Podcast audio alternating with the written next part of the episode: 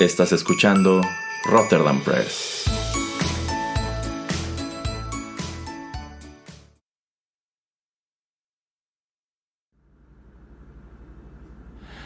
Ay, como si no tuviera muchas cosas que hacer ya en el podcast, al señor Pereira se le ocurre organizar para fin de año una fiesta navideña con todos los invitados y amigos de Rotterdam Press con sus 120 invitados, pero eso sí, me deja todo a mí de último momento.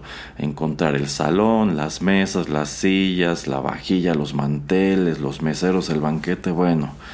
Ay, ay, ay, ay, ay. Y todavía me encarga que lleve a cabo audiciones para escoger una banda que va a amenizar el evento. Lo bueno que esto sí no me toca hacerlo solo. Ya me va a venir a acompañar el señor Geek. De hecho, creo que ya llegó. Señor Geek.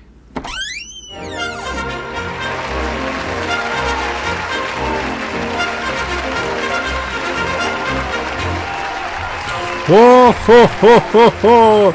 ¡Feliz Navidad, señor Erasmo!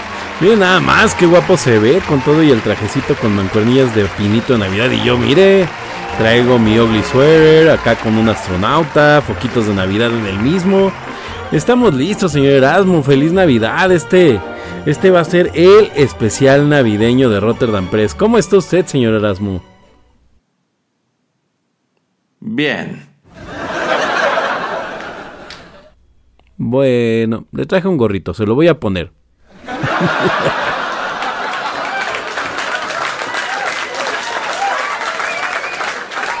y ahí está puesto. Bueno, pues mire, señor Geek, el, ya, ya, ya, como le comenté, el señor Pereira quiere que, quiere que hagamos eh, el, bueno, la fiesta navideña del podcast a lo grande, con ciento y pico de invitados y demás, pero bueno, muchas de esas cosas ya quedaron. Ahora le toca a usted acompañarme para escoger la banda que se estará presentando. ¿Cómo ve? Hoy me parece excelente. A ver, a ver qué, qué grandes talentos quieren venir a amenizar la fiesta navideña de Rotterdam Press. Me sorprende el señor Pereira que tenga espíritu navideño y seguramente algún malvado plan tendrá, pero yo tengo la esperanza de que no sea así. Ojalá no, ojalá no, porque créame que me estoy partiendo la cabeza y el lomo para que esto salga bien. Pero mire, puse una convocatoria en internet para que vinieran conjuntos a tocar a este eh, pues pequeño teatro que renté. Pero como ya sabe que en nuestras, en nuestras convocatorias no participa nadie, pues solo se anotaron tres conjuntos. y me parece que ya terminaron de este, colocar su equipo los primeros que aquí tengo en la lista. Este, mire, esta banda ni siquiera tiene nombre, nada más me anotaron aquí cómo se llaman los integrantes, que es que son Lemmy Kilmister, Dave Grohl y Billy Gibbons. En su casa los conocerán. Pero bueno, van a tocar algo de rock eh, navideño en vista de que la fiesta va de eso. ¿Qué le parece? Muy bien, muy bien, muy contentos. Quién sabe. Yo, yo creo que estos muchachos tienen cara de que van a tener futuro en la música, aunque se ven se ven tristones, la verdad es que ya como que se les está yendo el tren, pero pues vamos, vamos a escucharlo, señor Erasmo, cuando usted diga. Pues a ver, a ver, déjeme. Creo que ya están listos. Les voy a hacer la señal de que empiecen. ¿Listos? Bueno, una, dos, tres.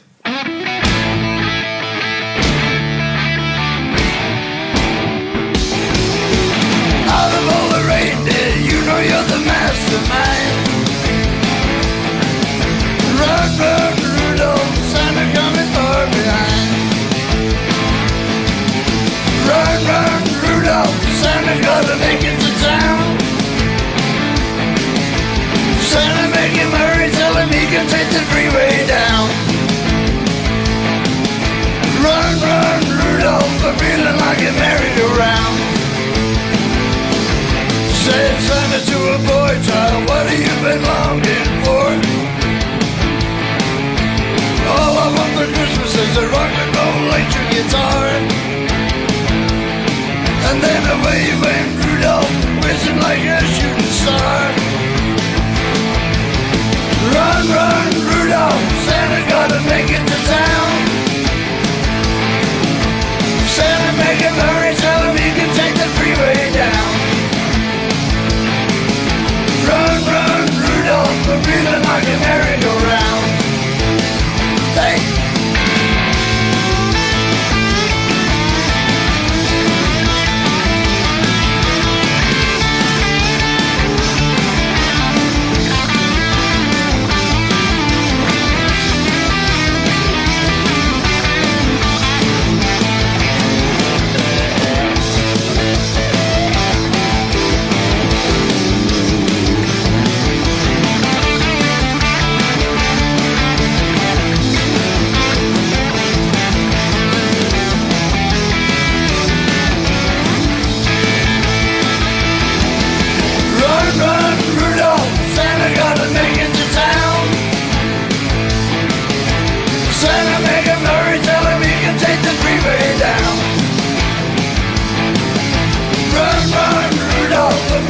Like a merry-go-round. Said Santa to a girl child, what would please you most to get? A little baby doll that could cry, sleep, drink, and wet. And then away went Rudolph, whizzing like a saber jet. Run, run, Rudolph, Santa gotta make it to town. Santa make him hurry, time he can take the freeway down. Run, run, Rudolph, I'm feeling like a merry-go-round. Run, run, Rudolph, Santa gotta make it to town. Santa him hurry, he can take the freeway down. Run, run, Rudolph, I'm feeling like a merry-go-round.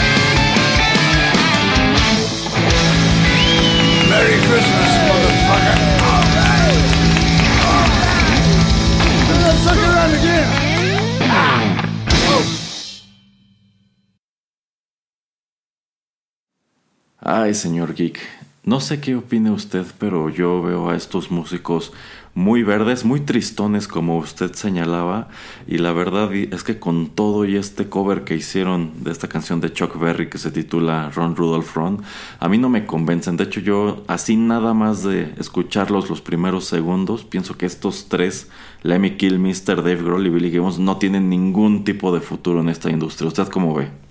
Mm, definitivamente. eh, dudo mucho que, que alguno de ellos vaya a hacer algún proyecto después que tenga éxito o algo. La verdad es que creo que lo ideal sería que les demos las gracias y pues veamos qué otras bandas nos pueden apoyar a el nivel de calidad que merece Rotterdam Press. Pues mire, ahí en el descanso del brazo en su asiento hay un botón para que se iluminen las X arriba del escenario como en American Idol. Así que vamos a picarlo para que vean que no nos gustó su acto. Y pues ni modo, que se vayan preparando los que siguen. Pues vamos a picar. Oiga, oiga, mi silla está dando vueltas, da vueltas, da vueltas. ¡Ay! Ya, ya, ya, ya le pude. Bueno, pues mire, en lo que, en lo que estos quitan sus tiliches y se suben los, los siguientes, ¿qué le parece si nos ponemos a platicar de algo más agradable? Y en vista de que eh, son fechas decembrinas, estamos próximos a Navidad, pues vamos a hablar de cosas de la época. Pero en otros años, señor Geek, ya hemos platicado de lo que no nos gusta, de lo que nos fastidia, de, pues de, los aspectos, digamos, un poquito más desagradables de la temporada decembrina. ¿Cómo ves si para variar nos quitamos un poquito ese espíritu Grinch y hoy charlamos sobre cosas que sí nos gustan, nos entusiasman, nos causan ilusión y demás. Y se me estaba ocurriendo que un aspecto que a mí siempre me ha gustado mucho de esta temporada son los árboles de Navidad. ¿Qué tal usted? Claro, claro. me encanta la idea, señor Erasmo. La verdad es que creo que ya es momento de quitarnos el espíritu maligno del señor Pereira de encima y verde y empezar a hablar justamente de, de cosas agradables. Efectivamente, a mí me, me gustan mucho los árboles de Navidad. Eh, creo que es muy divertido el, el verlos, ¿no? Ahora todas estas nuevas modas que hay en internet y demás. Y, y me parece que un gran este, ritual como persona que se independiza de casa de sus papás justamente es que en algún punto compras tu árbol de navidad no como que es es como el puesto final ya que tienes tus muebles y todo eh, o que incluso ya haces una familia creo que siempre no llega el punto en el que alguien decide que ese va a ser su árbol de navidad y pues suele ser un árbol que dura por muchos años porque en México se, se estila mucho el árbol el árbol de plástico el naviplastic no sé usted qué opine. Eh, sí, ciertamente eh, lo que se acostumbra en aquellas casas que colocan un árbol navideño es, bueno, si quieren tener algo que les dure mucho tiempo y que puedan estar repitiendo pues Navidad con Navidad es comprar uno, uno de plástico que usted señala, pues la marca, este, la marca mexicana de toda la vida que es Naviplastic, que de hecho pues si van a un centro comercial, una tienda departamental, pues estos árboles, eh, hay algunos que siguen siendo Naviplastic, aunque también, pues claro que como en otras tantas cosas ya han metido muchísimas eh, marcas o mucho producto eh, chino, pero sí, yo siempre he tenido muy presentes estos árboles Naviplastic, pero pues también está la cuestión de que hay a quienes pues sí les gusta tener como tal un árbol natural, un pino natural en su casa. ¿Usted alguna vez ha tenido árbol natural? No, nunca, nunca me ha dado pues la este la posibilidad a lo mejor o no sé la, la chance de tener un árbol natural por lo mismo de que eh, después de que cambié mi Naviplastic de varita por este por un árbol pachón gordo y alto eh, como que siempre me he quedado con ganas, ¿no? Del siguiente paso de tener el, árbol natural, pero pues, sí tengo muy presente un amigo que cada año parte de, de, sus tradiciones era que iban a comprar su árbol, alguna vez los acompañé incluso recuerdo, y me gustaba mucho esto de entrar a su casa y que la casa oliera pino, ¿no? Es, es algo muy bonito. Lo malo es que si sueltan algo, algo de basura y demás, hay que estarles limpiando, requiere otro tipo de cuidados, pero pues en general en general creo que el árbol natural es una cosa muy padre eh, y además yo siento que es muy ecológica, digo, mm, voy a hablar totalmente sin, sin ningún contexto científico, pero creo que el hecho de que esta industria eh, exija que se esté reforestando siempre el lugar donde plantan estos árboles y que por cada uno que cortan planten no sé qué cantidad y que sea un negocio redituable, pues creo que es lo que nos permite no tener todavía algunos pulmones en, sobre todo en lugares, ¿no? Como la Ciudad de México, que como sabe, cada vez este es más más industrializado y más lleno de edificios por todos lados y pues todavía se mantienen estos pequeños eh, cotos, estos pequeños lugares en donde todavía hay, hay este arbolitos por todos lados. Exacto, sí, sí, bueno, ya ve que también pesan mucho las críticas eh, contra la gente que acostumbra a comprar un árbol, un árbol natural porque que están matando al pino, que están deforestando y demás, pero como usted bien señala, pues hay muchos lugares que pues hacen de este un negocio responsable y sustentable en donde efectivamente por cada pino que cortan siembran como tres o cinco y de esta manera pues ellos cuidan su negocio y se mantiene igual el, medio ambiente. Eh, otra crítica que también este, pesa mucho sobre esta práctica y creo que en algunos casos es válida, pero también es interesante que pues distintos municipios a lo largo y ancho del país han emprendido programas como para ponerle alguna suerte de solución pues es esta cuestión de que pues el pino, bueno, mientras que el pino artificial uno nada más le quita los adornos, lo dobla y lo vuelve a meter a la caja para guardarlo abajo de la cama del señor Geek, que me acuerdo que decía que él lo guardaba abajo de su cama. Ahí vivía mi árbol de pues, Navidad.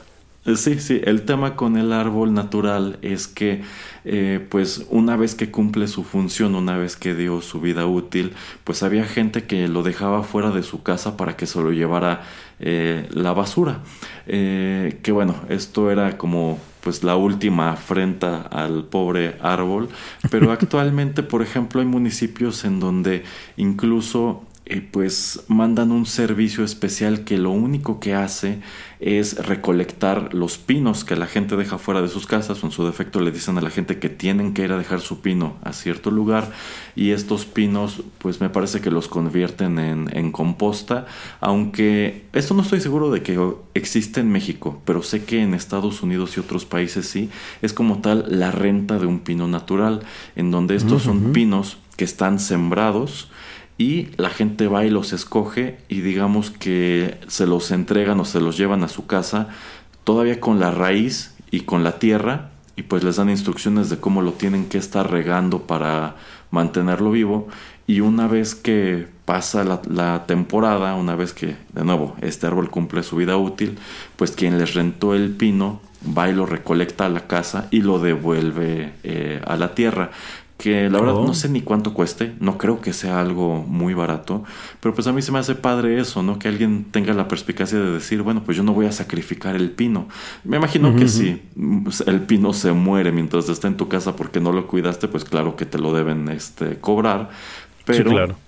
pues a mí me parece una alternativa este, interesante para quienes eh, desean tener pino natural en su casa. Usted dice que pues no, que siempre ha tenido ganas, pero no. Eh, en mi casa igual, desde que éramos muy pequeños se tuvo árbol eh, artificial. Durante muchísimo tiempo fue el mismo hasta que mi mamá se hartó de él y pues dijo vamos a cambiarlo por uno un poco más bonito. Pero hubo un año que sí igual no se aguantó las ganas de que tuviéramos un árbol natural en la casa y fuimos a uno de estos lugares este, que normalmente son terrenos muy grandes donde hay un montón de pinos y uno puede ir a escogerlo y ya nada más ve cómo le hace para llevárselo a la casa. Pero esa vez nos falló bastante el cálculo de la altura del pino y llevamos uno muy alto y este pues la punta prácticamente daba el techo no se le pudo poner este estrella y también muy frondoso entonces quedó muy este, pues estorbaba bastante. Y sí, la casa olía a pino, pero pues igual conforme se van secando las ramas va dejando caer las basuritas, hay que estar limpiando este constantemente, cuando lo retiras pues abajo queda igual basura, queda tierra, quedan este pedazos de rama y demás, pero bueno, en la casa sí nos dimos el gusto de al menos un año tener pino este, natural. Que bueno, también otra cuestión eh, que usted comentaba es que estos pinos artificiales pues suelen durar mucho tiempo o la gente suele conservarlos mucho tiempo. Por ejemplo, en su caso, señor Geek, ¿como cuántos árboles artificiales diría que tuvieron en su casa o siempre tuvieron el mismo? Tuvimos dos. Yo creo que el primero nos duró como que será como unos 25 años. Ya después compré el otro que ahorita debe tener ya como unos 13 años más o menos, una cosa así. Este, pero yo siempre tuve ganas precisamente de un árbol pues pachón porque además usted recordará, ¿no? Que estos pinos este pues setente, ochenteros, setenteros eran pues literal, ¿no? Lo que le digo, el, el naviplastic de varitas, que eran así como este, o sea, sí tenía la forma de un pino, pero pues, realmente era como más eh, como una especie de varita con pelitos verdes y, y, ya lo armaba, ¿no? Ya estos pinos de ahora que ya tienen como estos este pues, se me imaginan como tripiés forrados de pues de lo que emula ser las hojas del pino que ya se ven muy, muy similares a los naturales y les dan colores y todo. Eh, de hecho, recién estaba leyendo que mucha gente lo que hace para emular también el pino natural es que compra lo que le llaman aceites esenciales con olor a pino. Entonces ya emula, ¿no? Que es un pino real, pero luego sí, tuve tuve dos y realmente el segundo pino yo lo compré, o sea, el que vivía abajo de mi cama era el pino que compró mi mamá y ya después, ya cuando ya trabajaba y todo, pues fue cuando dije, oye, me quiero comprar un pinote, ¿no? Y, por poco me pasó lo mismo que ustedes con su árbol este natural, que por poco y no entraba porque era muy grande, o sea, sí, le digo, sí, sí me fui a lo fastuoso. Ajá. Eh, pero así, literal, o sea, quedó queda la, punta, o sea, tocando totalmente la pared un poquito doblada. Eh, y pensamos un montón que no iba, no iba a caber, ¿no? Y es que ese es el tema de cuando tienes un arbolito muy chiquito, es que eres como nuevo rico, ¿no? Porque ahora quieres el arbolotote. ok, ok. No, fíjese que en mi caso, bueno, cuando mi hermano y yo éramos pequeños sí teníamos este Naviplastic de varitas que no se ve. pues muy real, de hecho tiene muchos espacios huecos que pues uno tiene que llenar con los adornos y también con estas guirnaldas que también antes se les decía eh, escarcha, que creo que eso sí es algo que se ha perdido eh, bastante, pero le digo que cuando mi mamá se aburrió de ese viejo pino eh, Naviplastic, que pues aparte ya estaba bien maltratado, ya ve que estas varitas encima son como de un alambre flexible para darles forma y pues conforme va pasando el tiempo se deterioran y cada vez este pues se ven se van quedando pelones. ajá sí se va viendo más pelón. Eh, después lo cambió por uno que de hecho ya traía las luces integradas oh. porque creo que muchos escuchas coincidirán un gran dolor de cabeza era colocarle la serie al árbol, porque pues estas series nadie las enrollaba como debía hacerse, todo mundo las hacía nudo y después ya era un, un lío este pues ponerla en orden para colocarla. Hay, un cómo, hay un cómo adornar, cómo enredar las series. La verdad es que la verdad es que no tengo idea, o sea, pero como tal la serie sí se pues técnicamente debería enrollarse como si fuera un, cable cualquiera un cable, ¿no? para que conserve su forma y para que no, no, no se le hagan nudos.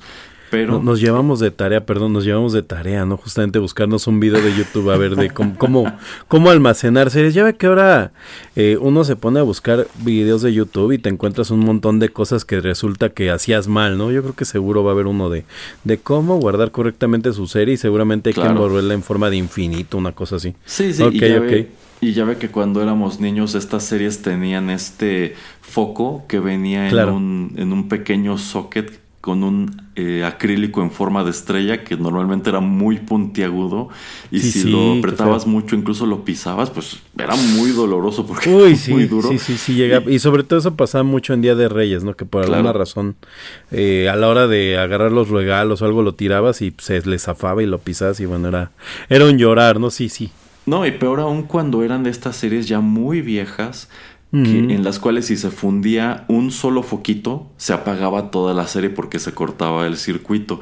Y había que ir que checando el- uno por uno a ver cuál era el que se había fundido. Y me acuerdo que hasta vendían las cajitas con no sé cuántas piezas de estos focos que ni siquiera tenían como tal una rosca, sino que entraban a presión y eran muy, este, eran muy delicados. Y- entonces, Y de hecho tenían como cada cierto número de focos una cosa que se llama el piloto. exactamente. Aunque le llaman el piloto que era un foquito blanco, o sea, todos los demás eran de colores. Ujú.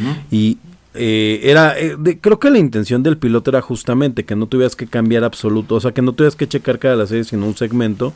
Y vamos a suponer, ¿no? Que si la serie tenía 100 luces eran segmentos de 24 y el 25 era piloto, ¿no? Pero pues, había que andar checando en cuál era en el que el piloto, el piloto había acabado y se, se apagaba solamente este segmento. Digo, acabo, acabo de recordar algo muy Rotterdam Retro 2000 porque realmente no me acuerdo del piloto. Efectivamente ahora ya eh, se funda un solo foco y ese mismo es el que se cambia si es que lo tienes y si no, pues la serie ahí sigue Exacto, funcionando. exacto. O se descompone completamente porque ahora las series también son chinísimas. Claro, sí, sí, sí, bueno, pues precisamente para evitar esos problemas de las series fue que mi mamá decidió cambiarlo por otro que traía esas luces integradas, se veía muchísimo más realista y luego lo cambió por el actual que también se ve un poco más realista, se ve, bueno, es un poco más frondoso y aunque este no tiene integradas luces, lo que tiene es que en la base trae un motor que al activarlo eh, pues hace que todo el pino gire y de esta manera digamos que puede lucir más como tal el, el decorado y también este bueno pues dentro de la misma base tiene integrada una cajita de música. Ya sabe de estas cajitas de música Ujú, navideña bien molestas para que dejes el pino tanto ta. girar como hacer este algo de ruido. Pero sí en la casa hemos tenido esos pero eso sí eh, como que una regla no escrita fue que nuestros pinos siempre debían ser verdes, porque a mi mamá y a mí tampoco nunca nos han gustado los pinos que son de color plateado, que son blancos o incluso de colores estrafalarios. Sí, sí, el plateado es como muy, muy este, de los seten, de los ochentas tardíos para los noventas. Ajá. Y creo que, creo que ya en un punto se veía como un árbol, pues viejo, ¿no? Yo, yo, este, recordaba apenas, ¿no? La verdad es que creo que con la llegada del internet y de toda esta onda de Pinterest y de este, y de Instagram, eh, creo que sí se pusieron un poco de moda estos árboles de colores, pero porque hay gente que hace el adorno de su casa en Navidad, eh, como con más como temática, ¿no? Entonces de repente hacen, no sé, todo rosa, todo negro. Eh. Hay gente que pone árboles negros y no necesariamente darks, o sea, como que es como una cosa como de naturaleza muerta. Entonces ponen el árbol negro café, o sea, sé como cafezoso y le ponen así como eh, hojas secas y demás. Y hay un que hay con dorados y hay gente que hace cosas muy padres, la verdad, con esos árboles de color. Pero siento que el que más, el que menos le, le, le va bien en eso es el árbol plateado. El árbol plateado como que nunca ha tenido como como que siempre ha tenido esta como mala fama como de ser como chambón como más este eh, más eh, pastichoso más kitsch. Sí, sí, en definitiva, pues a quienes nos gusta el tradicional, pues claro que vamos a preferir el, el verde. Pero, eh, pues ya que mencionó esto de los árboles temáticos, hay veces que, se que esto se puede prestar para hacer un árbol que quizá no se verá muy navideño, pero sí muy vistoso. Por ejemplo, yo recuerdo haber visto en Instagram este, que alguien subió la foto de, de su árbol que estaba decorado con temática de Pokémon. Entonces, Oh. todas las esferas eran pokebolas Y en la punta, en lugar de estrella, pues era una figurita de Pikachu con, pues que estaba como disparando el relámpago, pero pues daba la ilusión de que era como tal la estrella.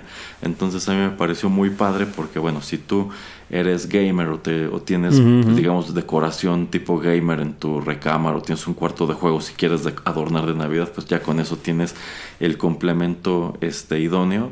Y precisamente en esta temporada me tocó ver ya en un, este, una tienda departamental un pino de color eh, morado que estaba adornado con figuras, pues no precisamente de este Nightmare Before Christmas, pero sí más o menos con ese estilo, digamos que era un pino que se veía muy de Tim Burton, muy como entre gótico y darks, y pues se veía padrísimo, aunque no estoy seguro si es el tipo de cosa que yo pondría en la casa.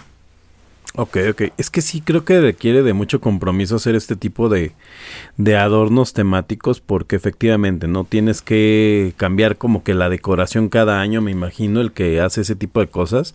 y, y, pues depende mucho lo que quiera hacer, ¿no? Yo he visto gente que adorna árboles con peluches, este, recientemente vi a alguien que puso un árbol lleno de carritos Hot Wheels, me gustó la idea. Eh, yo he tenido eh, la intención de hacer justamente una decoración de Nightmare Before Christmas, pero sí como copiando pues toda esta todo este segmento donde los juguetes cobran vida y poner la serpiente y todo esto.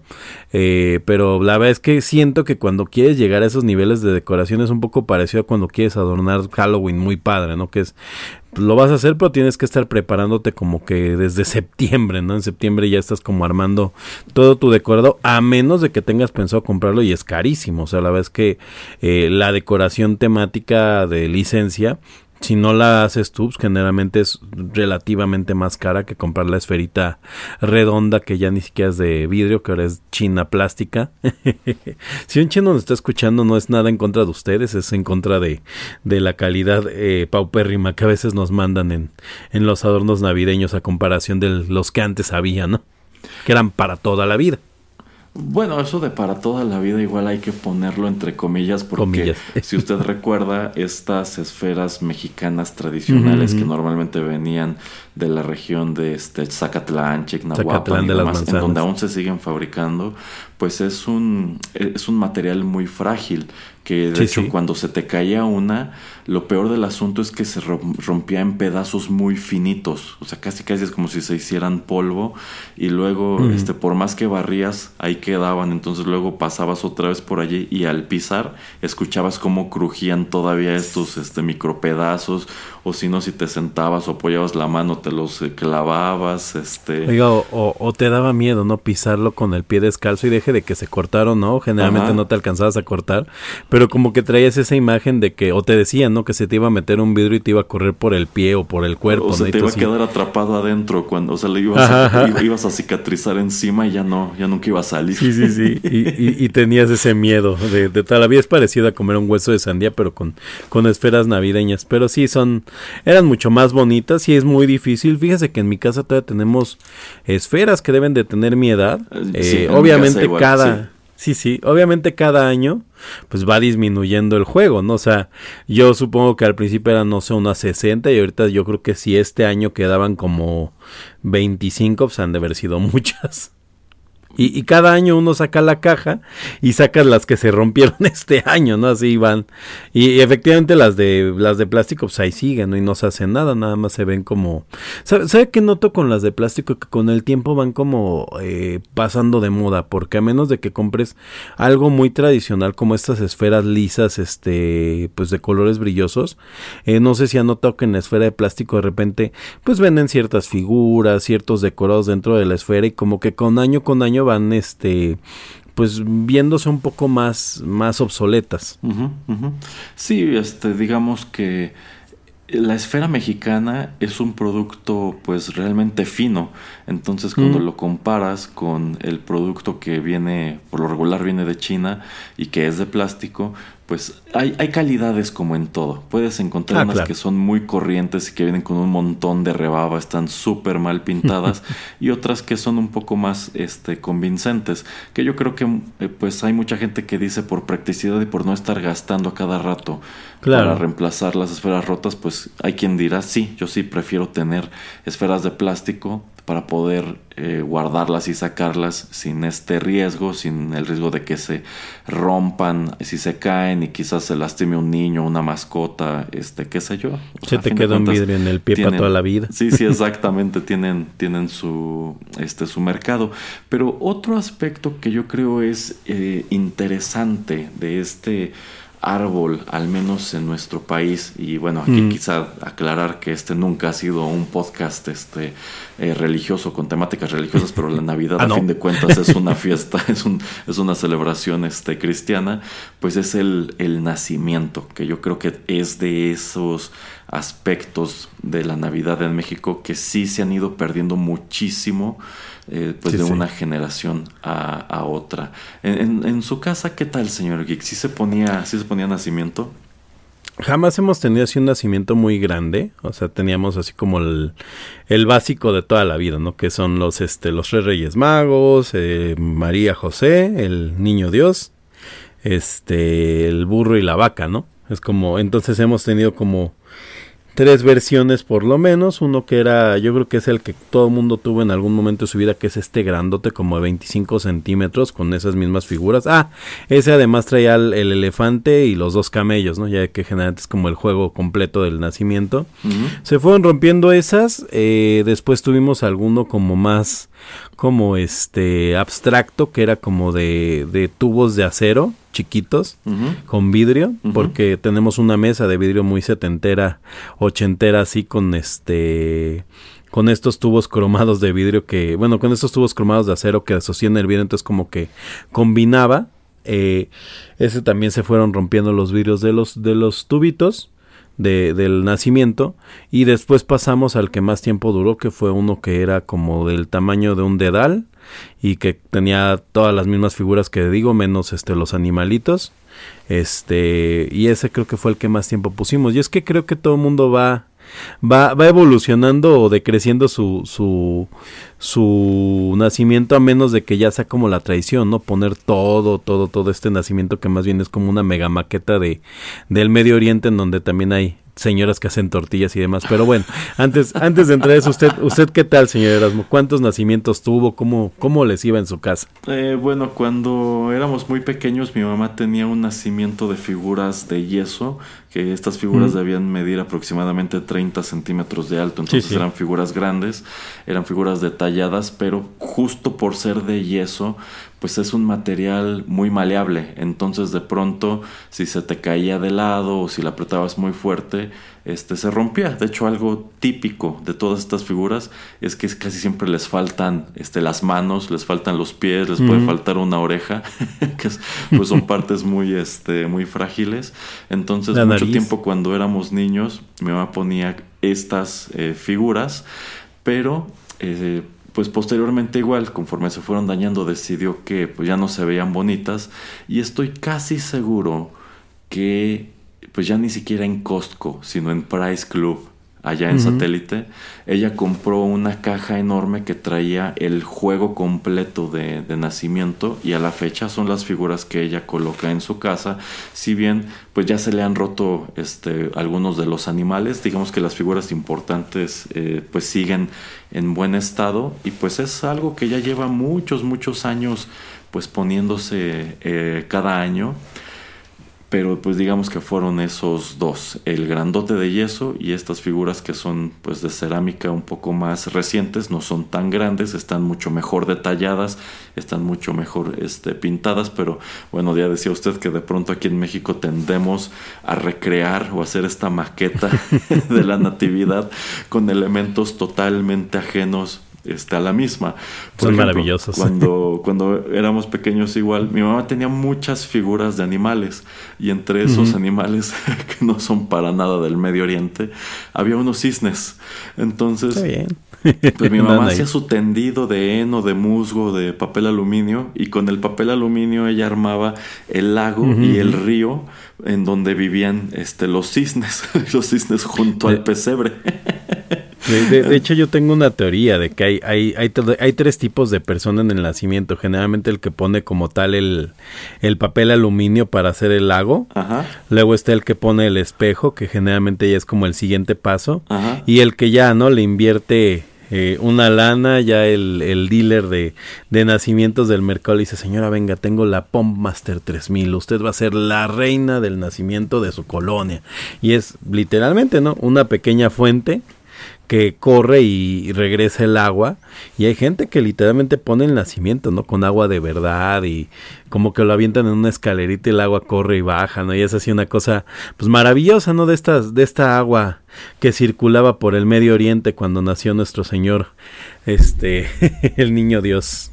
Sí, sí, o por ejemplo, este, esto igual ya se ha perdido muchísimo, pero eh, estas figuras de yeso que comento de cuando éramos niños, eh, pues como estaban, bueno, me imagino que las hacía gente que a su vez fabricaba santos de bulto. Yo me acuerdo que esas figuras tenían ojos de vidrio y pestañas, o oh, sea, tenían ese tipo de detallitos, pero también algo de notar es que ya, ya ve que parte de estos juegos casi siempre son los pastores, pero en el caso de nuestro país, estos pastores a veces no se ven como gente del Medio Oriente hace 2023, 24 años, sino que pues parecían Juan Diegos, o sea, parecían sí, pues, gente traen su zarapito y todo, sí. Exactamente.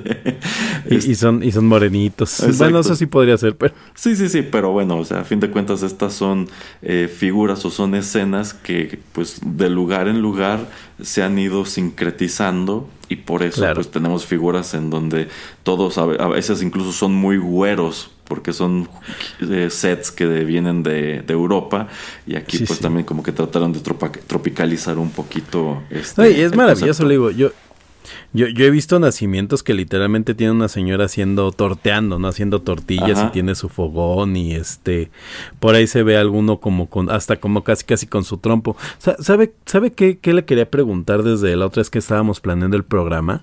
¿Usted nunca intervino el nacimiento? ¿Nunca ah, aventó por ahí un Han Solo o algo así? Pues, y, y, esperaba ver en qué momento lo encontraba su mamá. pues, por ejemplo, nosotros, este, como siempre ayudábamos a mi mamá a poner el nacimiento, pues claro que no faltaban los Playmobil. Los Playmobil eran, recurrentes que estuvieran en este peregrinar, porque mi mamá sí hacía como tal la tradición de que hacía el recorrido de los Reyes Magos, es decir, los ponía primero como ah, en la orilla y conforme nos íbamos acercando hasta la fecha, los acercaba para que llegaran justo la noche del, del 24, que bueno, es un poquito... No sabía eso. Ajá. Sí, no, siga, siga, siga. no ah, sabía eso, no sabía que, había esa tradición. La que, me, la que me conozco es la de arrullar al niño el 24. Ah, sí, también esa, también esa. Pero bueno, este, hay que recordar que los, los Reyes Magos o los Sabios de Oriente no estuvieron presentes en el nacimiento, sino que llegan cantidad de días después. Pero bueno, acá tenían que llegar justo la noche del, del 24 al, al pesebre como tal. Pero pues claro que en el camino este, se iban a encontrar nuestros Playmobiles, los Hot Wheels, o sea, lo que se nos ocurriera meter para adornar la escena y hacer montón. Una tortuga ninja. sí, de hecho también recuerdo que teníamos como tal este perros o animalitos de Playmobil y esos también andaban allí paseando el gato, el perro, el gallo. Algo que es muy común también es eso, ¿no? Hay gente que colecciona como animalitos de este como de porcelana y generalmente no como que en las fechas del, del nacimiento pues de repente hayan un viejo pastor inglés, una, como viendo usted dice, unos cisnes, un este, un, un, un quetzalcoatl, quién sabe. Oiga, este, ahorita que estábamos hablando de estas tradiciones de, de arrullar al niño, eh, nada más le quiero recordar a nuestros amables oyentes, se arrulla al niño el 24 de diciembre para el 25, se arrulla, no se le hace bailar el pasito perrón. La última vez que lo hicieron nos fue muy mal y seguimos recuperándonos. Por favor.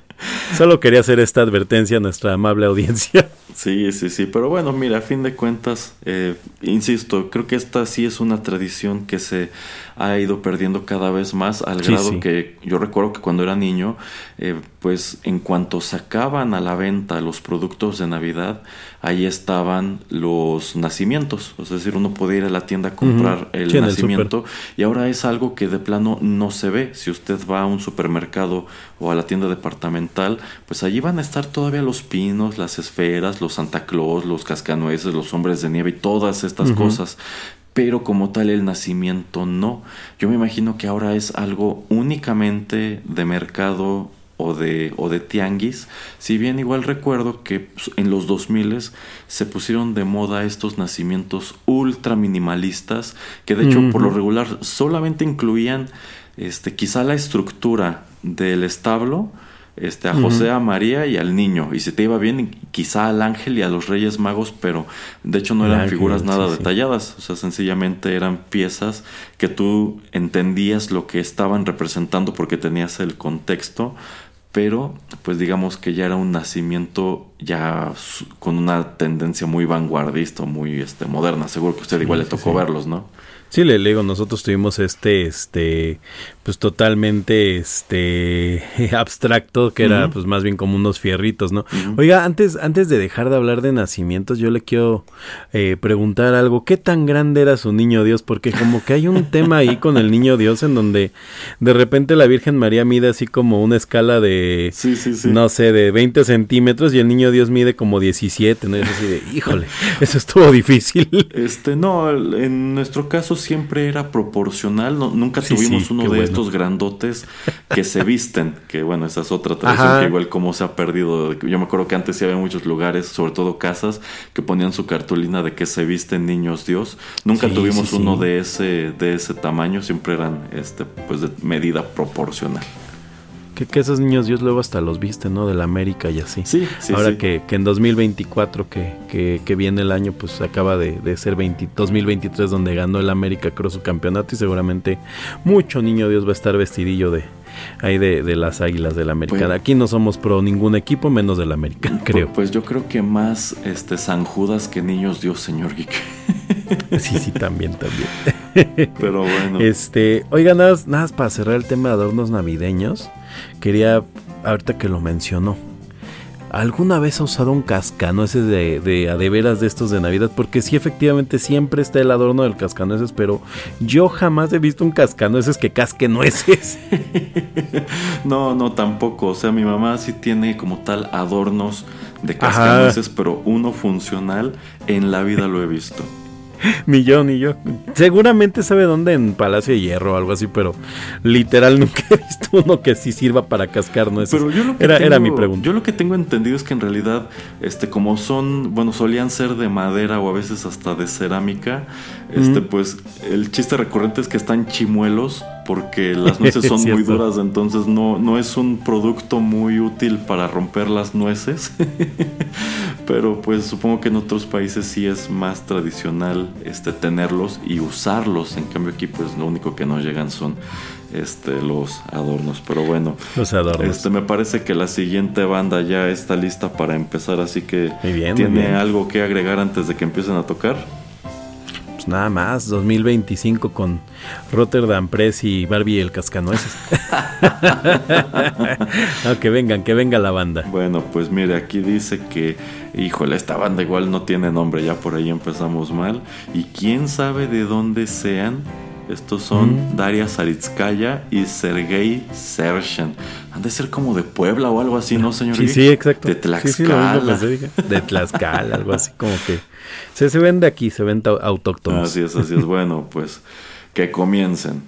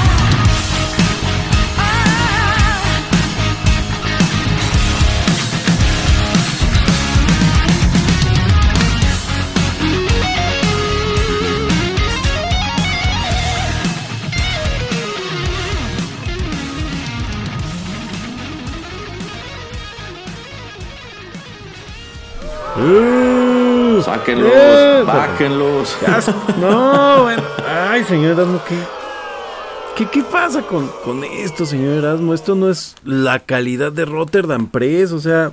Ah, esto seguramente lo trajo el señor Pereira. Pues quizá, quizá son recomendados del señor Pereira estos dos, Daria Saritskaya y Sergei Sershen, que bueno, vienen aquí a tocar este cover de Last Christmas, esta canción de Wham de los años 80, pero como en una versión un poco más rockera, pero como usted bien señala, creo que esto no está a la altura de lo que necesitamos en la fiesta navideña de Rotterdam Press. Así que yo voy a pulsar el botón del tache para dejarles claro que pues no, no están contratados y que vayan desinstalando sus cosas, que vayan liberando el escenario.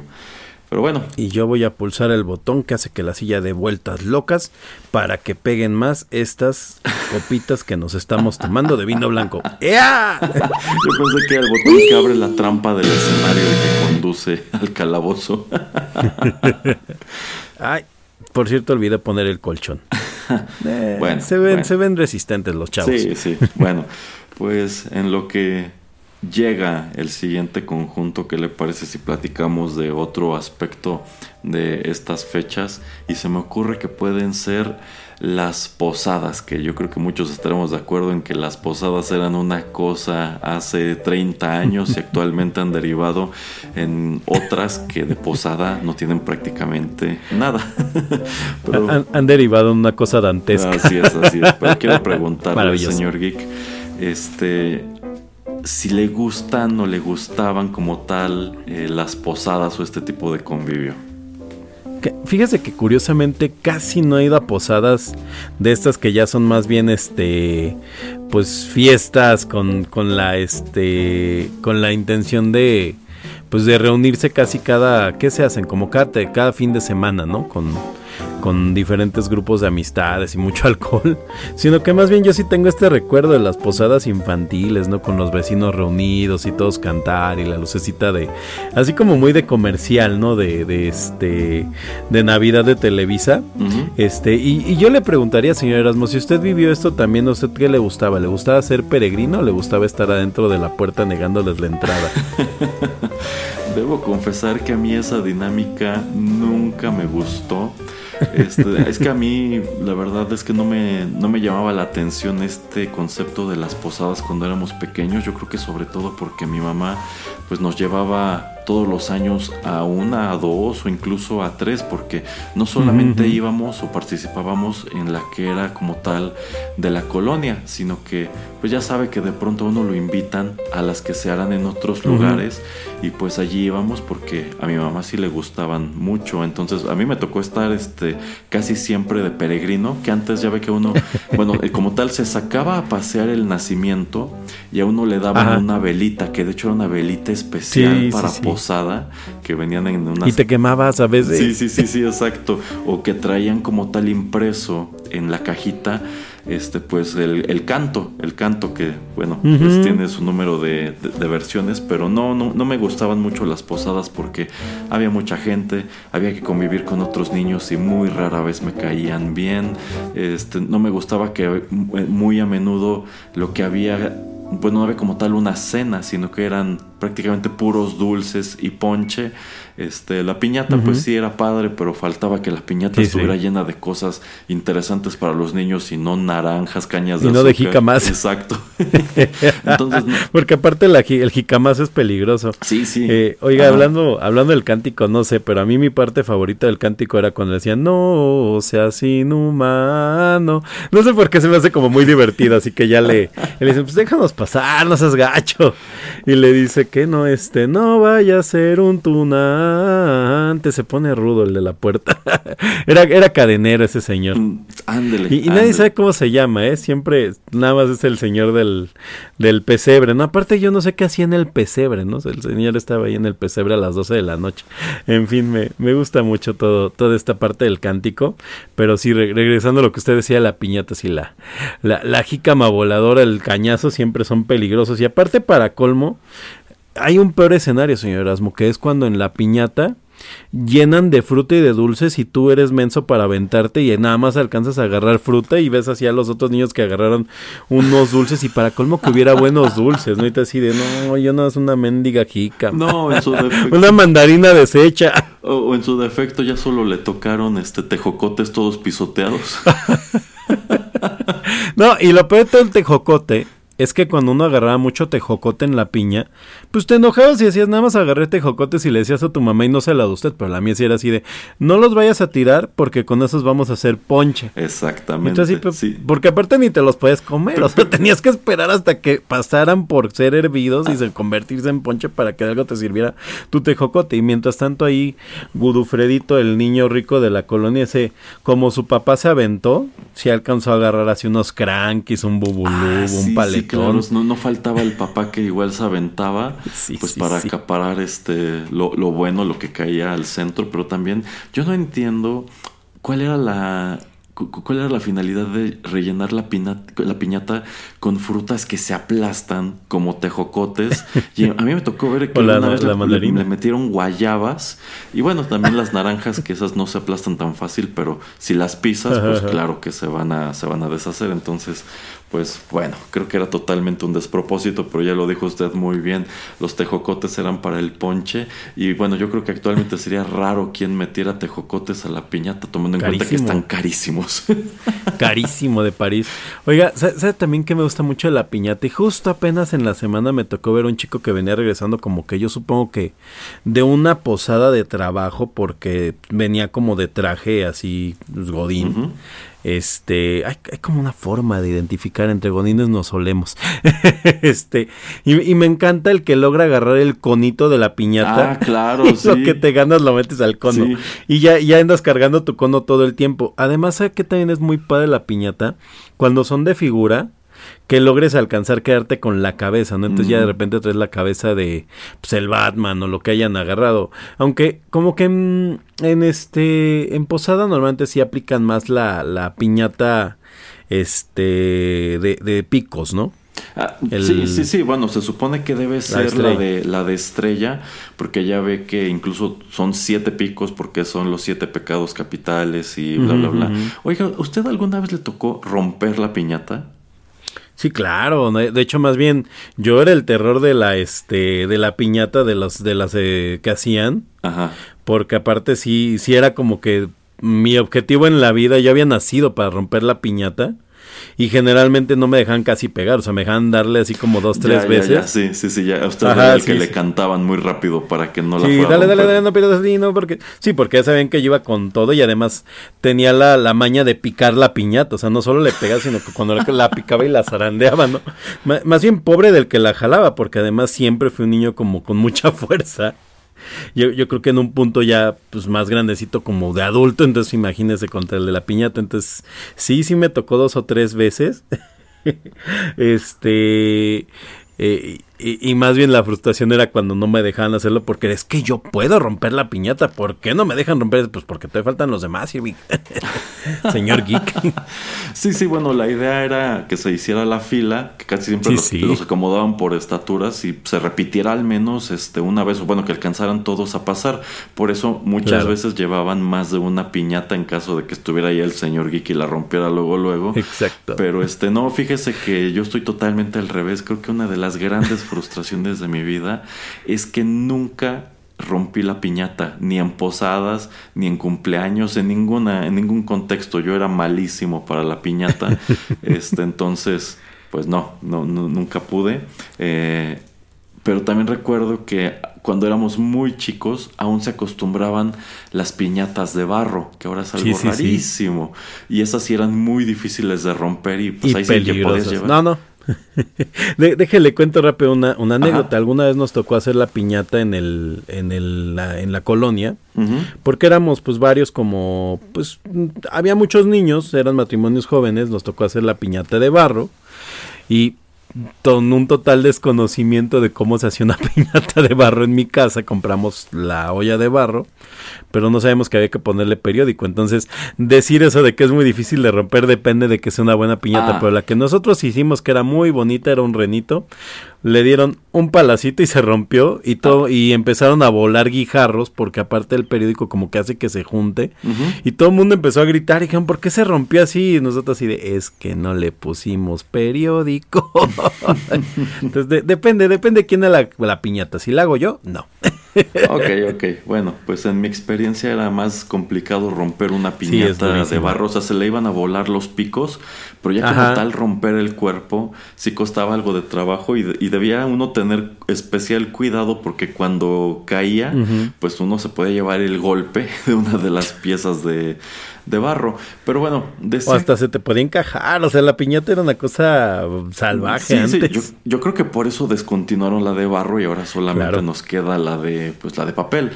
Pero De papel. decía al principio que las posadas eran una cosa hace 30 años y actualmente son otra porque al menos yo recuerdo que estas posadas a las que nos llevaba eh, mi mamá cuando éramos pequeños pues eran como tal eventos familiares en donde Correcto. había este el paseo de los peregrinos, en donde había piñata, en donde había dulces, había ponche, este y sobre todo parecían ser eh, eventos muy pensados en los niños. Sí, sí. Pero cuando llegué a la adolescencia, cuando nos cambiamos a otro lugar y empezamos a asistir a las posadas que se hacían ahora en esta colonia, pues me empecé a dar cuenta de que todas estas cosas las dejaban, pues, si no muy de lado, totalmente de lado.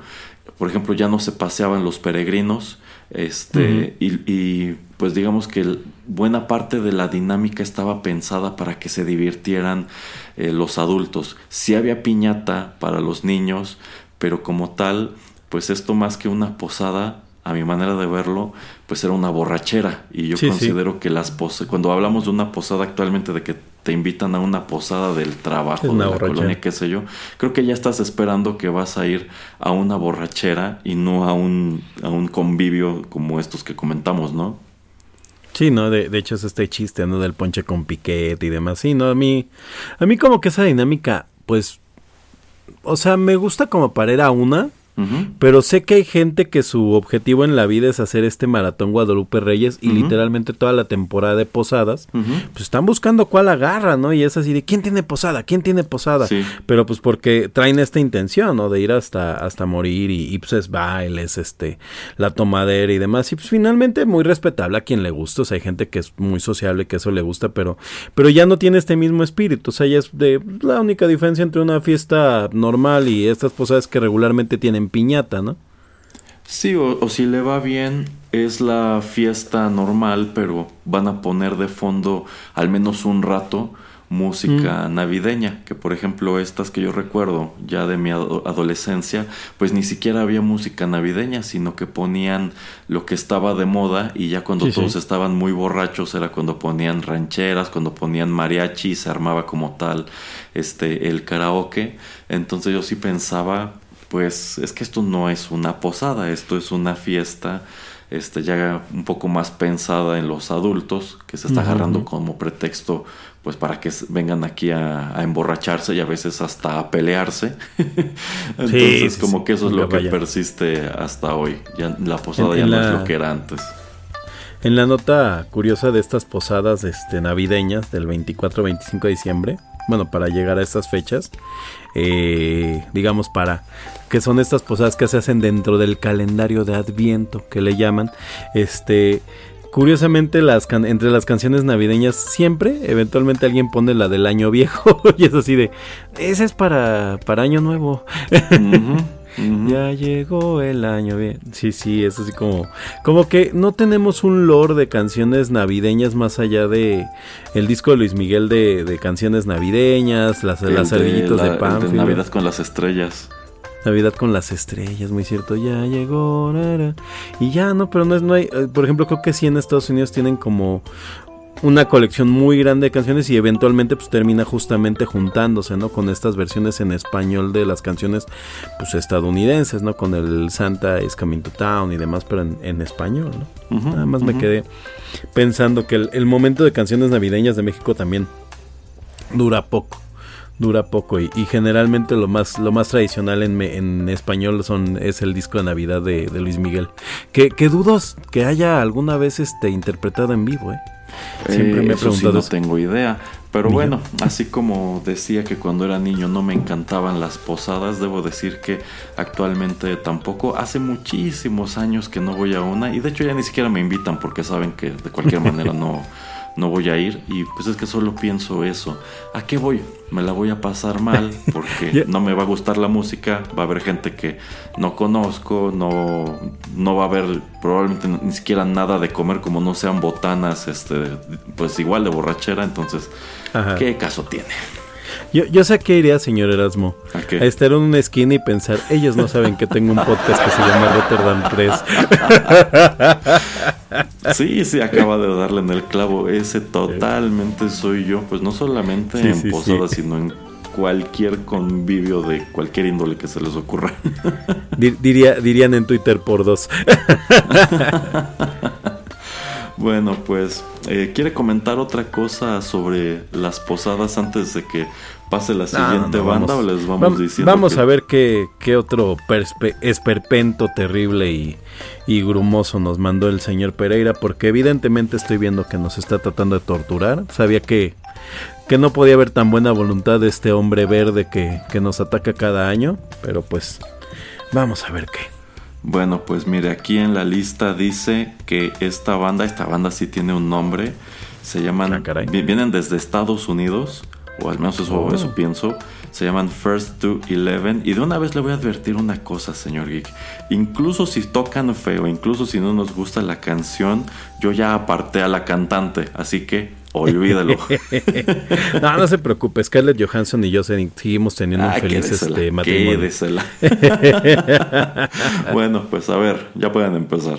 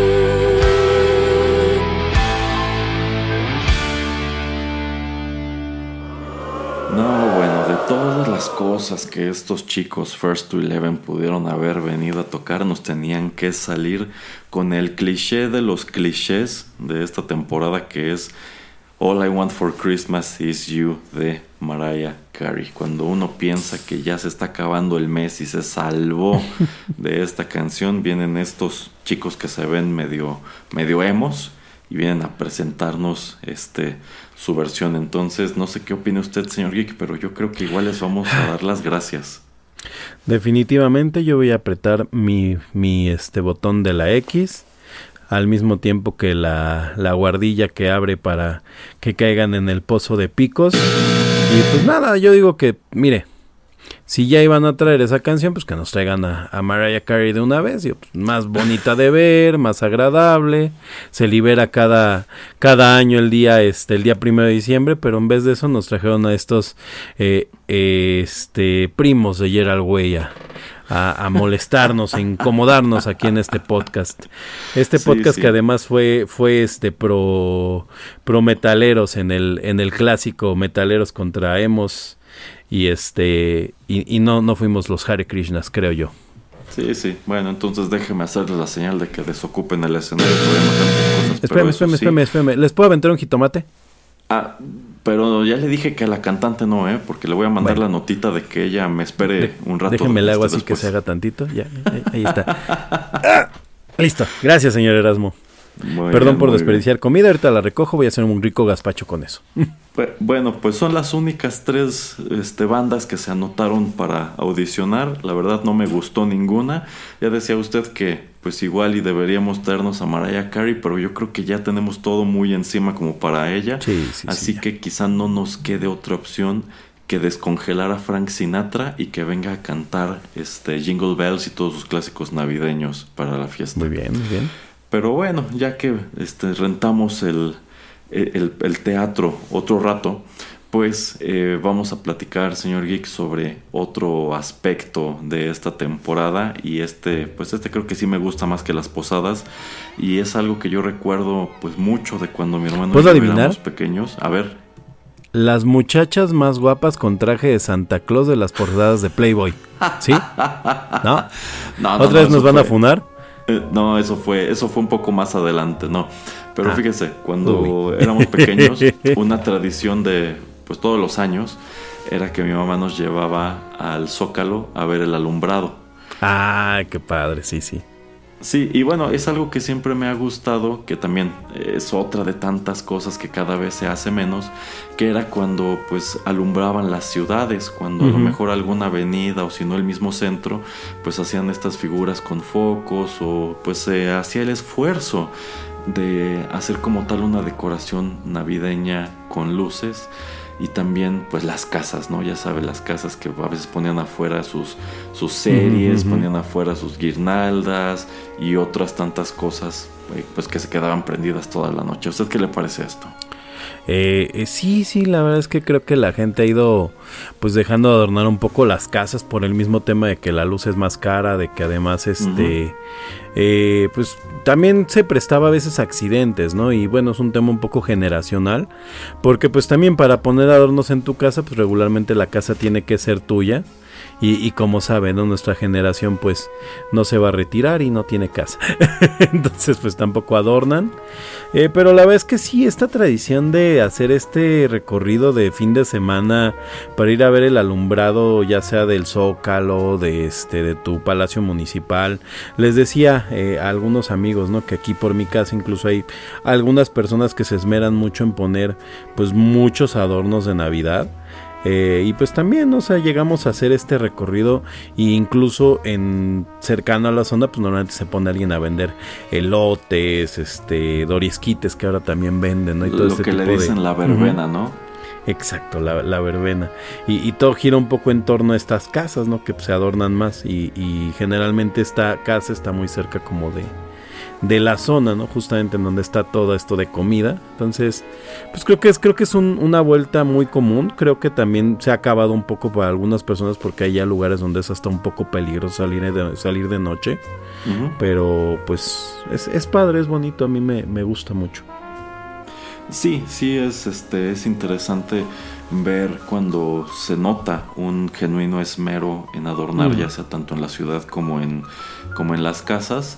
Eh, pero insisto, yo conforme han pasado los años es algo que veo que cada vez se hace menos y calles que solían pues iluminarse eh, pues para la temporada ahora ya de plano ya de plano no ¿Por qué? Pues em, co- como usted señala, en el caso de las, de las casas, pues uno, eh, esto aumenta la cuenta de luz. Entonces, tomando, tomando en consideración que es una época en la cual muchos ya encendemos como tal radiadores en la tarde o en la noche y son aparatos que consumen un montón de energía, pues súmale colocar las eh, series afuera y demás, entonces puedes hacerte la idea de que quizá en enero te llegue un recibo de luz un poco elevado, entonces yo creo que hay quien ya piensa, pues o, o me caliento o prendo la casa.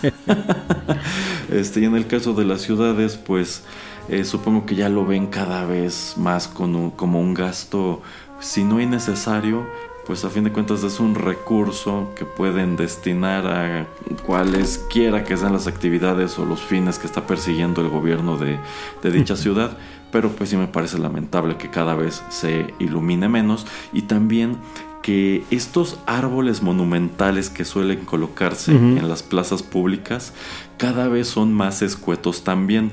Ya no son tan altos, ya no son tan Oh. grandes, a veces ya ni siquiera prenden, sino que solo es para que los admires de día o en su defecto, eh, pues incluso ya son meras estructuras, o sea, es como un cono de lámina con una Sí, sí. estrella igual de lámina hasta arriba y hasta allí dio el esfuerzo. Digamos que se No, ha o perdido sea- mucho el encanto, este, pues sobre todo en municipios pequeños, pues de tener eso, tener un árbol eh, llamativo, un árbol incluso este pues temático, algo que se vea bonito, que invita a la gente a que vaya a verlo, que vaya a pasear, o mínimo que vayan al, al encendido del mismo y no se lleven el chasco de que está horrible.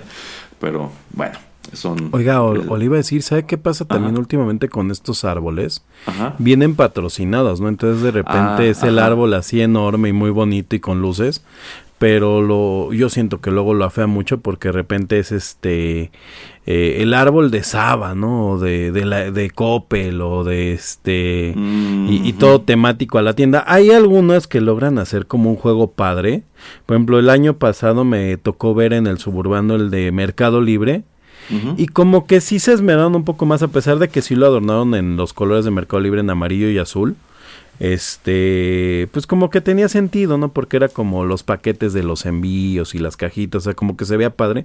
Pero hay unos que sí, literalmente se ven, este, o sea, muy consumistas, que bueno, la Navidad sé que es una fecha muy consumista.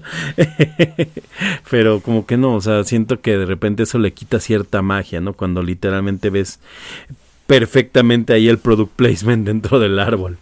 Eh, Sí, vamos, yo creo que uno de los de rigor es el de Coca-Cola, que se ha vuelto, Mm, ah, algo, bueno, es muy, muy padre. se ha vuelto algo muy polémico, este, pues por lo que ha llegado a significar la marca para, para mucha gente, o lo que representa en la percepción de, Pues nada más es de Santa mucha Claus. gente. Pero dentro de lo que cabe, yo siento que Coca-Cola siempre se ha esmerado en que su árbol sea bonito, porque ya lo dijo. Algunos de estos árboles que ya son patrocinados, que a veces ya no son tanto de espacios públicos, pero sí de plazas comerciales, pues a veces es eso, es un pino grandote que dice por todos lados la marca o pues nada más tiene esferas de los colores de dicha marca, este, pero hay algunos que al menos en mi memoria eh, sí eran muy padres. Por ejemplo, también éramos mucho de ir cuando éramos niños a ver los árboles que se ponían en Plaza Satélite. Que yo Claro. recuerdo que sobre todo en esta parte pues central o también afuera, creo que del Palacio de Hierro, pues ponían sus árboles. Y eran árboles igual muy grandes y muy bonitos. Y ya sabe que, bueno, hasta la fecha eso sí se hace, que hay una especie de show navideño este, para los niños. Claro que si lo va a organizar este, una de estas tiendas departamentales, pues es totalmente el tie-in de las cosas que están vendiendo. Pero este, bueno, también Aunque, digamos aunque que- ahí, ahí es una Ajá. buena pregunta, ¿no? ¿Usted qué Ajá. prefiere? El Santa Claus de este show navideño que pues literalmente, ¿no? O sea, simplemente por estar en la tienda no, no te pide nada. O este que ya meten como con más este... ¿Cómo decirlo, no? Con más este producción, pero que tienes que pagar como tal la foto, ¿no? Y formarte y todo. A mí se me hace padre ese porque tiene muy buena producción cuando tienes niños, Sí, sí. pero como que hay algo que nada más no se siente bien. Ok, bueno, eh, sí, sí, como que son las dos este, vertientes, ¿no? O sea, a veces la tienda tiene un Santa Claus que, dicho sea de paso, hay algunos Santa Claus que están muy bien producidos Sí, sí. y otros que, pues, Que a veces buscaron al empleado más gordito y le pusieron el traje y ni modo, te toca a ti ser, te toca ser Santa Claus y no le echa nada de ganas. Sí, Pero ¿no? sí, son las dos vertientes. El que está allí nada más para que vaya el niño a decirle qué es lo que quiere para Navidad y quizá tú le puedes sacar la foto con el teléfono. Pero Ajá, esos ajá. que cobran siempre tienen el agregado de que a veces incluso ni siquiera está, digamos, abierto, o sea, está allí a la vista de todos, sino que arman como tal el concepto de la casita de Santa. Este y hay un fotógrafo profesional y te imprimen la fotografía en ese momento con una mejor calidad este que si fuera nada más una, una Polaroid. Eh, y digamos que de esa manera desquitas un poco lo que estás pagando porque este es un Santa que está mejor caracterizado tiene una mejor escenografía te van a dar la foto. A lo mejor a veces hasta te dan algo a lo mejor le dan al niño un dulce o en su defecto eh, me tocó una vez ver que te daban una hoja como tipo pergamino este, Oh. con un plumón para que el niño allí escribiera la carta Claro, en ese claro. momento y antes de que pasara a tomarse la foto con Santa la podía depositar en el buzón. Entonces digamos que era una experiencia un poco más rica y tomando en cuenta que te van a cobrar como 200 pesos o incluso más, pues bueno, más vale, la- más, más vale que sí sea algo algo rico y no nada más este pues te- siéntate niño tienes 30 segundos para decir lo que quieres y la foto Sí, rápido Sí, es, es como más personal. ¿Y sabe qué me está acordando? Digo, mm, me acordé ahorita y de hecho acabo de acordarme que tengo que encontrar esa memoria. Pero hay algunos en donde justamente el paquete incluye una memoria USB Ajá. eh, o, o una tarjetita que trae pues la parte de la memoria USB. Ajá. Generalmente de una capacidad pequeña, unos 50 GB, unos este, sí, pues como 25 GB, 50. Ajá. Este, pero pues la verdad es que medianamente compensa porque efectivamente ese paquete cuesta, no sé, 300 pesos, pero te dan una memoria y dices, bueno, pues esa memoria para, no sé, cuando necesitas imprimir algo en la papelería, o sea, cosas sencillas, porque además creo que hemos tendido a que cada vez tenemos menos memorias, ¿no? Entonces de repente es como de, ah, bueno, pues si no tienes una, pues ya la ocupas para bajar las fotos, ya te imprimes las que más te gustan en el Office Max o algo así, pues tienes la memoria por un precio, digamos que es más o menos como el doble de lo que te costaría comprar una memoria normalmente, pues medianamente es como un buen souvenir, ¿no? no me acordaba de eso. Sí, sí, entonces, bueno, eso es lo que, lo que respecta a esos santas de centro comercial, pero también cuando éramos muy niños, lo tradicional era ir a sacarse la foto con Santa Claus y también con Sí, los sí, Reyes sí. Magos a En la la Alameda. Alameda. Sí, sí, sí, que pobrecito siempre de Baltasar, que es un cuate al que pintaron y, y creo que se la ha de pasar muy mal porque cuando ya empieza, sobre todo enero, que empieza a salir este sol que quema, eh, pues debe de pasarla con mucho calor, ¿no? Pero los santas como que también, o sea, que parte se divide en dos, ¿no? Como que la mitad de la calle son Reyes Magos, la mitad son santas, pero como que van, van rolando el, el, el personaje, ¿no? Porque como que el- antes del 24 son muchos santas. Aunque sí hay algunos Reyes Magos porque evidentemente hay niños a los que no les trae Santa Claus, pero es como es como extraño, ¿no? Como que en México a casi todos los niños en la Ciudad de México por lo menos les trae este los Reyes Magos, pero como que traemos esta cosa de asimilación cultural en donde nos gusta la parte de Santa Claus, ¿no? El personaje con el gorro rojo y todo. Oiga, an- antes de, de retomar un poquito este tema de la Alameda, yo le quería platicar algo. Me estaba acordando que a mí de niño me gustaba mucho y no sé si lo llegaron a, a llevar. Había un animatrónico de Santa Claus eh, en Sonora, me parece en la calle de Sonora eh, y si no muy cerca de la Roma, en el Palacio de Hierro y se movía, pero un Santa Claus gigante, era un Santa Claus como de 3 metros Ajá. y era un robot y se movía, eso era algo muy de los 90, 95, 97. Ajá. Ah, yo creo que por ahí de- lo quitaron y nada más quería recordarlo. Si usted no, no lo llegaron a llevar, a, a ver si el público sacó a este Santa Claus que era, era un robotito. Pero bueno, ya. Ok, no, no, no, la verdad es que no, no, no lo recuerdo. Si, si llegó a ocurrir, este, lo he olvidado, pero yo estoy casi seguro que, que no, porque para nosotros lo tradicional era ir a buscar esta foto a la Alameda, que algo que recuerdo mucho es que en sí todo el perímetro de la Alameda se llenaba de estos, pues eran como stands, en donde pues había Santa Clauses y había Reyes Magos, y era buscar el que más te gustara, los que tú consideraras que estaban mejor caracterizados o que estuviera más padre Claro. este la decoración y que sí se esmeraran en tener, por ejemplo, quizá este yo, yo me acuerdo que había algunos que sí tienen como tal incluso un caballo real para que a ti como niño te, te sentaran en el caballo y te sacaran este la foto y por allí todavía conservo en algún álbum pues distintas fotos que nos tomaron a mi hermano y a mí con Reyes Magos de estos padre. y en alguna en alguna de ellas incluso este tenían unos turbantes para que te los pusieras Órale. Sí, sí, sí. O sea, de pronto había gente que sí le echaba muchas ganas a esto, porque pues a fin de cuentas para ellos era, era su Aunque- negocio. Pero pues era muy padre. A mí sí me causaba ilusión esto de ir a la Alameda a buscar Claro. este, los Reyes Magos, a que tomaran la foto. Este, y pues en estos casos sí era una Polaroid como tal, que no tenía una muy buena resolución, no tenía una muy buena calidad, pero era la magia de que te podías llevar en ese momento Ajá. la foto a tu casa. Sí, sí, porque aparte antes era complicado. De hecho, yo quiero suponer que en ese tiempo también daban estos como triangulitos. Creo que alguna vez los Ah, platicamos, sí, esos, ¿no? esos a mí me gustaban muchísimo. Sí, sí, sí, que les que te lo pones en el ojo. Bueno, te los ponías, creo que ya, yo supongo que ya no los venden en ningún, yo no los dan en ningún lado, Ajá. pero que era como una especie, se me imagina como una tele chiquita, ¿no? Y te la ponías en el ojo y veías la Sí. foto en grande. Sí, esos Sí, eran sí, muy sí. padres. De hecho, yo- bueno, yo recuerdo que esos eran muy del circo, porque en los circos, este, a veces también había fotógrafo, este, que era para que te tomaras la foto con los payasos o con algún animal y te daban la fotografía en uno de esos triangulitos que usted comenta. Exacto, que, que desviándonos del tema, pero cre- creo que el, así el, el recuerdo de todo niño mexicano noventero de esos triangulitos es una foto de Keiko, ¿eh? Probablemente, literal, aunque a mí literal me era- tocó. Sí, sí, sí. e- Era, era, era como uno de los souvenirs de ir a ver a Keiko, a, a Willy. Este, ahora regresando a los Santas y Reyes de la Alameda, si bien, como bien dice usted, está muy padre los que le echan este su producción así full.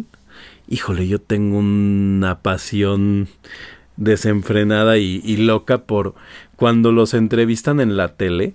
Porque ya ve que aparte parte de, de todo este show es que eh, cuando vienen los reyes y cuando vienen Santa empiezan a decir cuánto falta para que lleguen y todo y sobre todo la noche del Día de Reyes que, que bueno ya es otro evento que no es Navidad pero pues como decíamos no En- bueno no no lo dijimos pero como lo platicamos en la en el armado de este programa en México la Navidad dura hasta el 6 de enero ¿no? Eh, los empiezan a entrevistar y híjole, hay unos que son este muy muy tristes y son o sea, involuntariamente divertidos, ¿no? Porque de repente ves un rey mago que trae una barba porque se ve que es, no sé, hecha como de algodón, ¿no? Y, y son cosas así que dices, ay, pero ¿cómo se atreven a cobrar por eso? Pero supongo que hay de precios, ¿no? O sea, yo me imagino que el del set bueno, pues no sé, 300 la foto y este cuate que trae barba de algodón, 12 pesos, ¿no? una cubita. Mm, Pues sí, sí, supongo que cada uno debe cobrar de acuerdo al nivel de producción. producción. que están este manejando, pero lo mismo aplica para los Santa, porque insisto, así como hay unos que están muy bien producidos y se meten mucho en el personaje, pues es muy eh, triste encontrarte a algunos que ni siquiera se esmeran en hacer la voz, sino que están hablando normal, no, no tratan de hacer la risa o la hacen con flojera o este, no sé. Entonces... Y, y eso es muy triste, ¿no? Para Sí, el niño. Sí, O sea, sí, sí, sí. O sea, yo creo que a mí como niño no me hubiera gustado llegar con un santa que no dice jo, jo, jo, si- sino que lo escucho hablar pues como habla cualquier persona en la calle. Que te diga así de, a ver niño, ¿qué vas a querer? Tienes dos minutos. Exacto, sí, sí, sí, sí. Ay, no, pobrecito niño. Sí, no, no, no. a mí me da mucha risa verlos, sobre todo porque pues es como, como contrastante pensar, ¿no? Que, que, qué tanta flojera les puede dar hacer el, el algo que a final de cuentas pues cobra, ¿no? Entonces como que es un, una Es un Schadenfraude, diría Lisa. A ver, ¿usted cómo se pronuncia, señor Erasmo? Usted que sí, sí se habla alemán. Ah, es este Schadenfreude. Schadenfreude. En fin, este es un poco así. Eh, pero sí, la verdad es que está padre. De hecho, ¿sabe? Eh, yo tengo por ahí un recuerdo vago porque yo no lo tenía como tanto de tradición, me tocó ir alguna vez. Ajá. Más bien yo era como el del centro comercial. Eh, pero sí tengo un recuerdo vago de haber visto que incluso muchos traen como personajes como de lo que está de moda, ¿no? O sea, de repente como que hay unos Ah, Power Rangers con supuesto. ellos. o- Sí, Ajá. Sí. A mí, a mí sabe que me da mucha curiosidad ahorita que estábamos hablando de esto. Me acabo de poner a pensar, ¿por qué los duendes siempre son muchachas? ¿Se ha fijado que casi nunca hay duendes hombres? Siempre son muchachas. Y de hecho, justo en la semana me tocó ver como a tres a cuatro en el metro que iban vestidas de duende, pues me imagino para ir a trabajar, ¿no? Entonces es como, se me hace como chistoso, o sea, como que de repente ves al duende que, que no está en su hábitat de duende y es así como de, ah, un duende. Así, siempre son niñas, siempre son chicas. Bueno, supongo que es no solamente para meterle un poco de, de diversidad, sino quizá en algunos casos hasta algo de eye candy para los papás. Ay, qué feo. Bueno, puede ser, puede ser. Sí, puede ser por allí o quizás se deriva del hecho de que quizá hace mucho tiempo quienes empezaron a incurrir en estas prácticas, pues eh, quizás se llevaban caracterizados de duendes a los hijos. Este, pues para darle realismo, pero eh, como usted señala, a veces estos santas se hacen acompañar de personajes que incluso son eh, pues de las mismas tiendas. Por ejemplo, algo bien recurrente en, en Liverpool es que el Santa se hace acompañar del oso bolo. Quizá no tiene duendes, pero Ay, sí Bolo. tiene a su bolo. Sí, sí. O al elenco de personajes que a veces avientan junto con bolo, porque en sí sí es toda como una. Es todo como un grupito de, de personajes que están alrededor de esa figura. Pero este no siempre o no todos los años eh, utilizan a todas. Pero el que, el que siempre está allí de cajón es, es bolo, que dicho sea de paso, igual cuando nosotros éramos pequeños, algo este pues tradicional de las fechas es que mi mamá nos compraba un oso bolo. Que, que by the way, este, eh, el Bolo Fest es lo más cercano que tenemos al, al desfile de, May- de Macy's, ¿no? Eh, sí, Entonces- sí, más o menos. Y Sí, sí, también, este, bueno, eh, este, esta figura del oso bolo sigue a la venta en estas tiendas y son peluches que ahora de hecho vienen como con distintas temáticas y debo decir que yo lamento mucho que la calidad de algunas de estas figuras de ya de muchos años para acá es bastante mala y también los diseños carecen muchísimo de creatividad. Y yo pienso pues Sí, ¿por qué no pueden sacar como tal un oso bolo normal sin que no venga disfrazado ni de bombero ni de pirata ni de ninguna de estas cosas sino el, el típico oso polar con su gorro de navidad como era en los 90 Y vámonos. Déjeme, déjeme decirle que, que hablando del tema de calidad, el, eh, eh, va- vamos a hacer este comercial, gracias este por pagarnos, este, ¿quién es Liverpool, no? El que hace a bolo. Gra- gracias, gracias por el patrocinio de Liverpool. este, no, no- no se preocupe, yo la llevo muy bien con los señores Ebrard.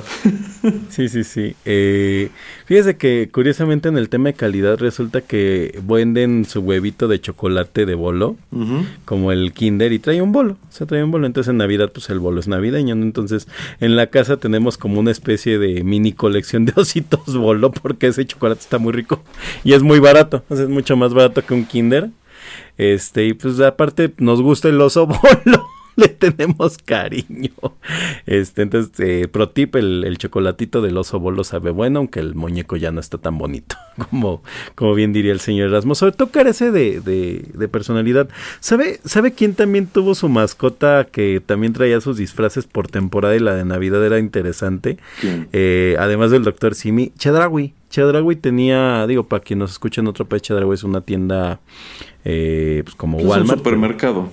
Y, y tenían una mascota que era un puerco, pero un puerco con forma de puerco, o sea, literalmente, o sea, no era un puerco de caricatura, sino literalmente un CGI de un puerco normal, ¿no? Se llamaba Chonchito. Entonces duró como unos 5 o 6 años. En la casa tenemos varios porque nos gustaba Chonchito. Y justo, ajá, para Navidad le, le ponían su traje de Navidad, su traje de Santa. Tenemos uno que es un duende, pero tenemos ahí nuestra colección de chonchitos. Y justo apenas hace poquito perdí mi tarjetita del Chonchito, porque teníamos una tarjeta de, ya sabes, estos monederos. Ajá. Eh, pero a, a varias, a varias marcas les da por vender a su, por vestir a sus mascotas. Pero ¿sabe quién nunca vestió a su mascota de Navidad? Ahorrera. Nunca, nunca salió mamá lucha mamá lucha navideña. ¿A poco? Sí, no, lo de ellos es la juguetibodega, pero si no hay una mamá lucha navideña. Ah, bueno, es que las, ju- los- las juguetibodegas o el nombre que les ponen los, los distintos supermercados son este también todo un tema, un tema que creo que ya no va a dar tiempo de que No, no, profundicemos hoy, pero yo, yo no tenía idea de que Chedraui te- este, contaba con esta mascota, porque debo decir, jamás en los distintos lugares que he vivido he tenido un Chedraui a la mano. Nunca ha sido como que una tienda que yo frecuente gran cosa. Entonces quizá por eso me perdí de este cerdito que veo. Estaba incluso como hecho en, en CGI. Ajá, está- estaba muy padre porque aparte la verdad el muñeco era de muy buena calidad, era un puerco, o sea, un puerco como de estos de estos muñecos muy realistas que venden como en el Palacio de Hierro. Nada más que le digo, pues ya como que le dieron el, el twist con em- que lo empezaron a vestir y pues compramos, ve, porque aparte eran muy baratos, vendían así como 200, 300 pesos. Y pues era un muñeco bonito de puerco, pues era que en ese tiempo estábamos coleccionando puercos en la casa. Eh, en algún momento nos dio la idea de un mini pig de Navidad, pero ya le decidimos de- dejarlo porque hay un, hay un gran mercado de mini pigs que son este puercos de verdad. Y cuando te das cuenta tienes un puerco de 300 kilos que no te puedes comer. Bueno, sí, pero se siente mal. Ok, ok. Bueno, pues eh, interesante, ¿no? También ver cómo pues las distintas tiendas eh, tratan de adecuarse a la temporada y algunas se Sí, sí. suman a esto con mayor ímpetu que otras. Pero sí, interesante eh, estos distintos aspectos de la temporada decembrina como el alumbrado, los santas y las mascotas de las tiendas. Bueno, señor Geek, pues eh, rentamos este teatro solo durante un par de horas para llevar a cabo pues esta, estas tres audiciones y pues ya, ya pronto se va a vencer el tiempo y no quisiera que el arrendatario venga y nos diga que nos va a enjaretar otra hora porque pues no salió muy barato que digamos, pero digamos que es un pequeño lujo que pudimos darnos en esta ocasión. ¿Hay algo más que quiera agregar sobre todo esto que hemos estado comentando? Eh, bueno, yo sí quiero agregar dos cosas. La primera es agradecerle a toda la gente que este año nos escuchó. Eh, esperemos que alcancemos a sacar alguna otra emisión para este año, pero si no agradecer a todos los, los amables oyentes de Rotterdam Press, los amables oyentes de Rotterdam Retro 2000, que es en el que me toca regularmente participar y evidentemente algunos especiales de temporada. Este, y pues la segunda sería cantarles, no, no significa que es el final de, de las emisiones, sino porque sé que todo el mundo le encanta que les cante esto que dice, lástima que terminó el festival de hoy. No es navideña, pero siempre quise terminar un programa con esa canción, aunque la verdad lo hice con muy poco, con muy poco este ritmo. Ok, ¿Y usted, señor podríamos organizarlo con un poco más de producción para el año, para el año próximo y a lo mejor en una de esas nos traemos al, al señor Pereira y entre los tres recreamos esta, yo considero, legendaria despedida del show de Porky. Me, me parecería excelente al fin. Tal, tal vez para 2024 ya sea el año que, que al fin nos toque grabar con el señor Pereira que esta vez no se quede atrapado en la nieve o haciendo alguna maldad. Es- este año no sé a dónde lo mandó, pero seguramente algún lugar malévolo estará eh, disfrutando de las mieles de su maldad. No, pues lo que él está disfrutando como parte de las mieles de su maldad es que él fue quien propuso la fiesta navideña y me puso, me puso a organizarla.